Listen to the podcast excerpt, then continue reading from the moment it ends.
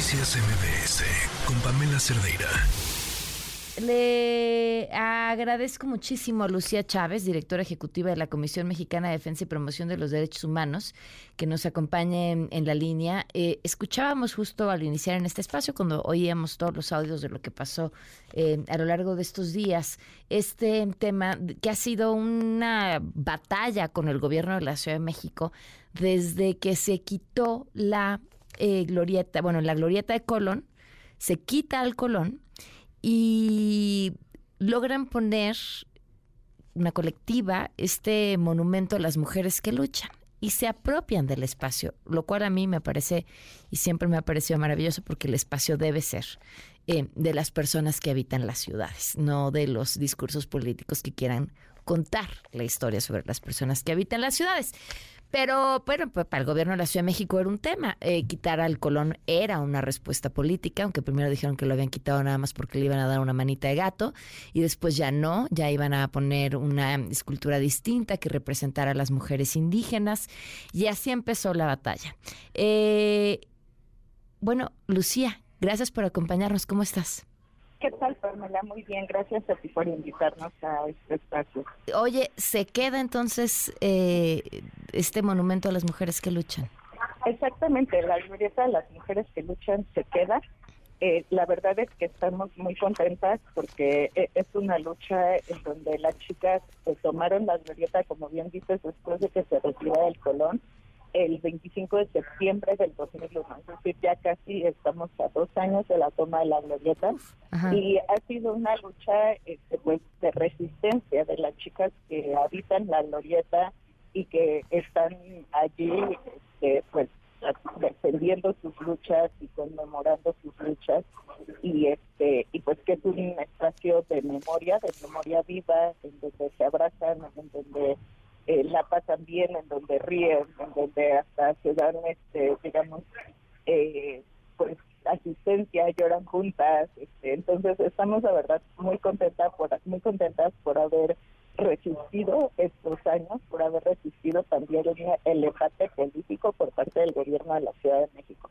Ahora, bueno, entonces, ¿cómo fue el acuerdo?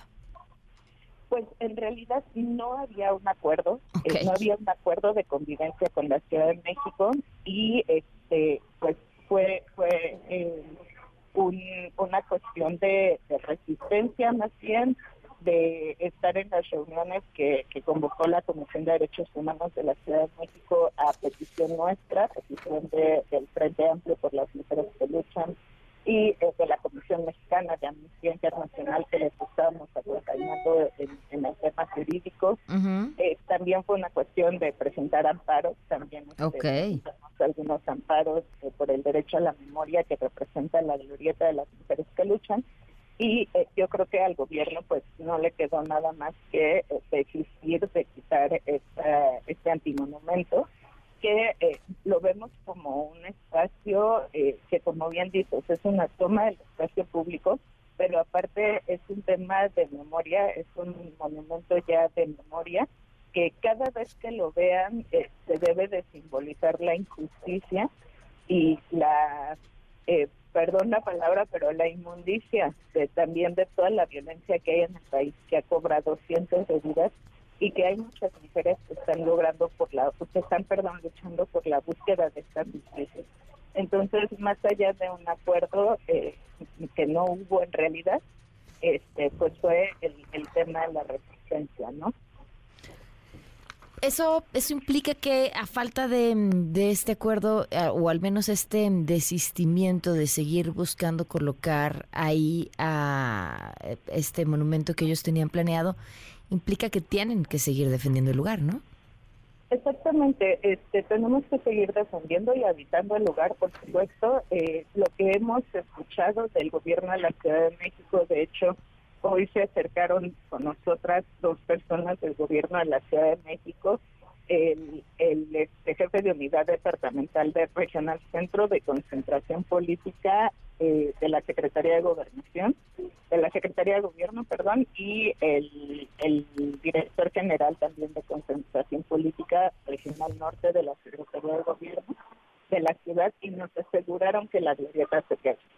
Eh, igualmente, en reuniones anteriores que sostuvimos con el gobierno de la ciudad aseguraban que la glorieta se quedaba, pero con la modificación de la joven de Amayat. No, ahora que la joven de Amayat va a ser colocada en un espacio diferente, pues sí eh, nos da cierta certeza de que la glorieta se queda, que el jardín de la memoria se queda tal y como está, y este, bueno, nada más quedará pues seguir defendiendo y habitando sobre todo este espacio por parte de las colegas.